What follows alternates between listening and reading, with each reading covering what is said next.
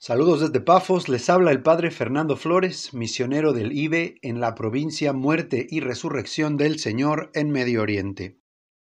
Viernes Santo, la pasión de nuestro Señor Jesucristo según San Juan.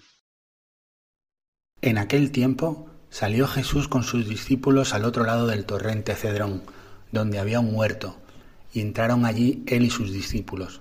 Judas, el traidor, conocía también el sitio, porque Jesús se reunía a menudo allí con sus discípulos. Judas entonces, tomando la patrulla y unos guardias de los sumos sacerdotes y de los fariseos, entró allá con faroles, antorchas y armas. Jesús, sabiendo todo lo que se venía sobre él, se adelantó y les dijo, ¿A quién buscáis? Le contestaron, A Jesús el Nazareno.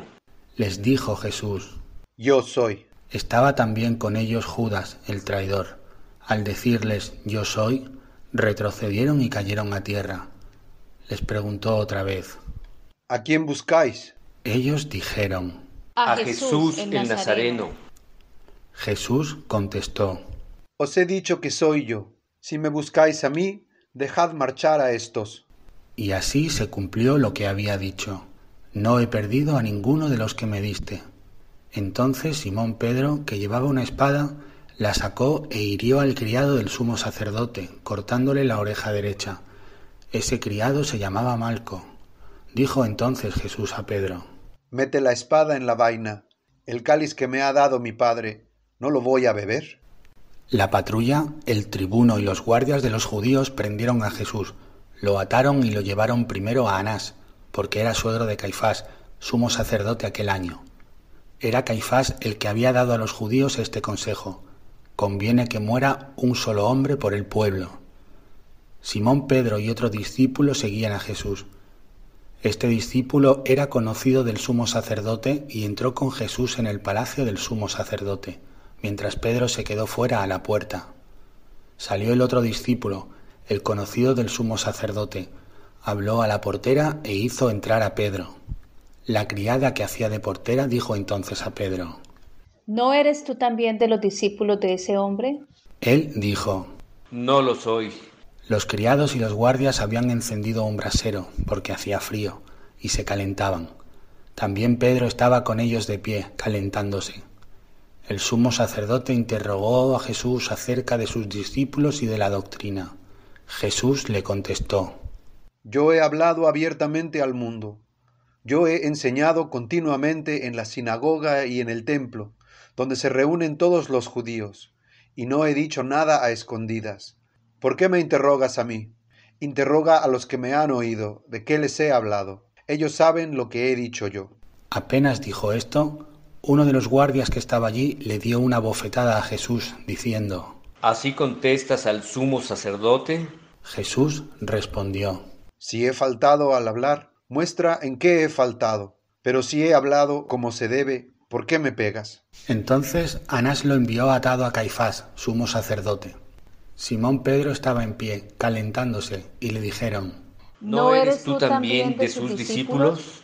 Él lo negó, diciendo, No lo soy. Uno de los criados del sumo sacerdote, pariente de aquel a quien Pedro le cortó la oreja, le dijo, ¿No te he visto yo con él en el huerto? Pedro volvió a negar, y enseguida cantó un gallo. Llevaron a Jesús de casa de Caifás al pretorio. Era el amanecer, y ellos no entraron en el pretorio para no incurrir en impureza y poder así comer la Pascua. Salió Pilato afuera, a donde estaban ellos, y dijo, ¿Qué acusación presentáis contra este hombre? Le contestaron, Si este no fuera un malhechor, no te lo entregaríamos. Pilato les dijo, Lleváoslo vosotros y juzgadlo según vuestra ley. Los judíos le dijeron, No estamos autorizados para dar muerte a nadie. y así se cumplió lo que había dicho Jesús, indicando de qué muerte iba a morir. Entró otra vez Pilato en el pretorio, llamó a Jesús y le dijo, ¿Eres tú el rey de los judíos? Jesús le contestó, ¿Dices eso por tu cuenta o te lo han dicho otros de mí? Pilato replicó, ¿Acaso soy yo judío? Tu gente y los sumos sacerdotes te han entregado a mí. ¿Qué has hecho? Jesús le contestó, Mi reino no es de este mundo. Si mi reino fuera de este mundo, mi guardia habría luchado para que no cayera en manos de los judíos, pero mi reino no es de aquí. Pilato le dijo, ¿Con que tú eres rey? Jesús le contestó, Eres tú quien lo dice, soy rey. Yo para esto he nacido, y para esto he venido al mundo, para ser testigo de la verdad. Todo el que es de la verdad, escucha mi voz. Pilato le dijo, ¿Y qué es la verdad? Dicho esto, salió otra vez a donde estaban los judíos y les dijo, Yo no encuentro en él ninguna culpa. Es costumbre entre vosotros que por Pascua ponga a uno en libertad. ¿Queréis que os suelte al rey de los judíos? Volvieron a gritar. A ese, no, a Barrabás. El tal Barrabás era un bandido. Entonces Pilato tomó a Jesús y lo mandó azotar, y los soldados trenzaron una corona de espinas, se la pusieron en la cabeza y le echaron por encima un manto color púrpura, y, acercándose a él, le decían, Salve, rey de los judíos. Y le daban bofetadas. Pilato salió otra vez fuera y les dijo, Mirad, os lo saco afuera, para que sepáis que no encuentro en él ninguna culpa. Y salió Jesús afuera, llevando la corona de espinas y el manto color púrpura. Pilato les dijo, Aquí tenéis al hombre. Cuando lo vieron los sumos sacerdotes y los guardias, gritaron, Crucifícalo, crucifícalo. Pilato les dijo, Lleváoslo vosotros y crucificadlo, porque yo no encuentro culpa en él. Los judíos le contestaron, Nosotros tenemos una ley, y según esa ley tiene que morir, porque se ha declarado Hijo de Dios. Cuando Pilato oyó estas palabras, se asustó aún más, y entrando otra vez en el pretorio, dijo a Jesús, ¿De dónde eres tú?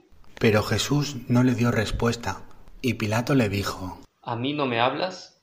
¿No sabes que tengo autoridad para soltarte y autoridad para crucificarte? Jesús le contestó, No tendrías ninguna autoridad sobre mí si no te la hubieran dado de lo alto. Por eso el que me ha entregado a ti tiene un pecado mayor. Desde este momento Pilato trataba de soltarlo, pero los judíos gritaban, Si sueltas a ese, no eres amigo del César. Todo el que se declara rey está contra el César. Pilato entonces, al oír estas palabras, sacó afuera a Jesús y lo sentó en el tribunal, en el sitio que llaman el enlosado, en hebreo Gábata. Era el día de la preparación de la Pascua, hacia el mediodía. Y dijo Pilato a los judíos, Aquí tenéis a vuestro rey. ellos gritaron.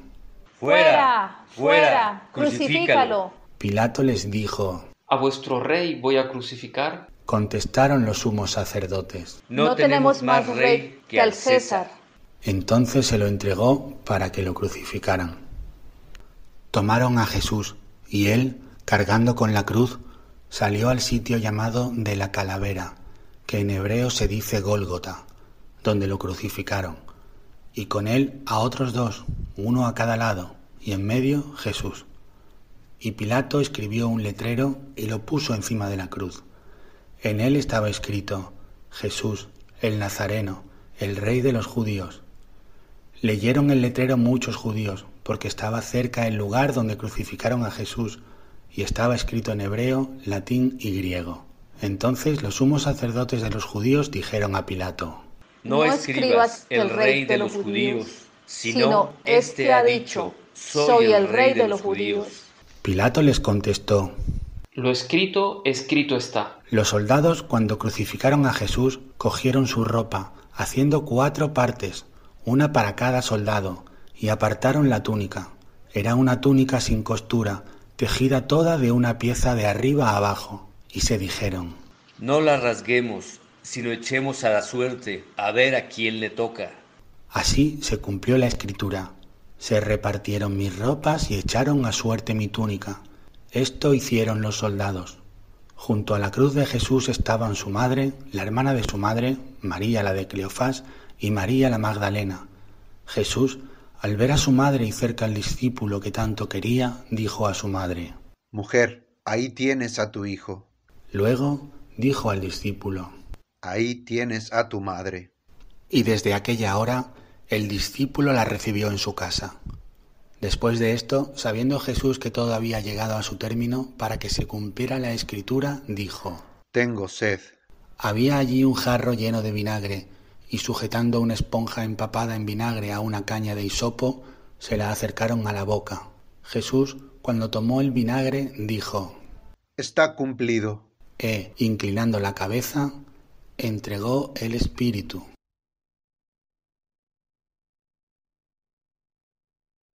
Los judíos entonces, como era el día de la preparación, para que no se quedaran los cuerpos en la cruz el sábado, porque aquel sábado era un día solemne, pidieron a Pilato que les quebraran las piernas y que los quitaran. Fueron los soldados, le quebraron las piernas al primero y luego al otro que habían crucificado con él. Pero al llegar a Jesús, viendo que ya había muerto, no le quebraron las piernas, sino que uno de los soldados con la lanza le traspasó el costado, y al punto salió sangre y agua. El que lo vio da testimonio, y su testimonio es verdadero, y él sabe que dice la verdad, para que también vosotros creáis. Esto ocurrió para que se cumpliera la escritura. No le quebrarán un hueso.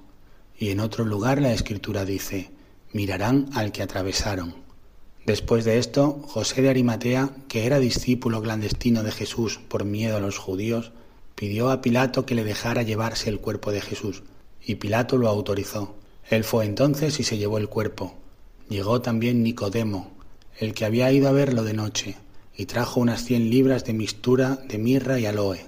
Tomaron el cuerpo de Jesús y lo vendaron todo, con los aromas, según se acostumbra enterrar entre los judíos había un huerto en el sitio donde lo crucificaron, y en el huerto un sepulcro nuevo donde nadie había sido enterrado todavía.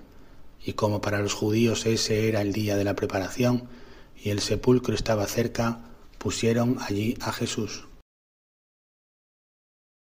Antes de predicarles, quiero agradecer a Claudia, Antonio, Enrique y al Padre Ismael por su ayuda con la proclamación del Evangelio. En el Calvario vemos dos sacrificios, el de Jesús y el de María, pues nada puede separar al Sagrado Corazón de Jesús del Inmaculado Corazón de su Madre. Estos están íntimamente ligados, unidos, y curiosamente, meditando los siete dolores de la Virgen unidos a las siete palabras de Jesús desde la cruz, casi pareciera que platicaran acerca de la vía dolorosa. Pareciera haber entre ambos ciertas correspondencias. Veamos. Primer dolor de la Virgen.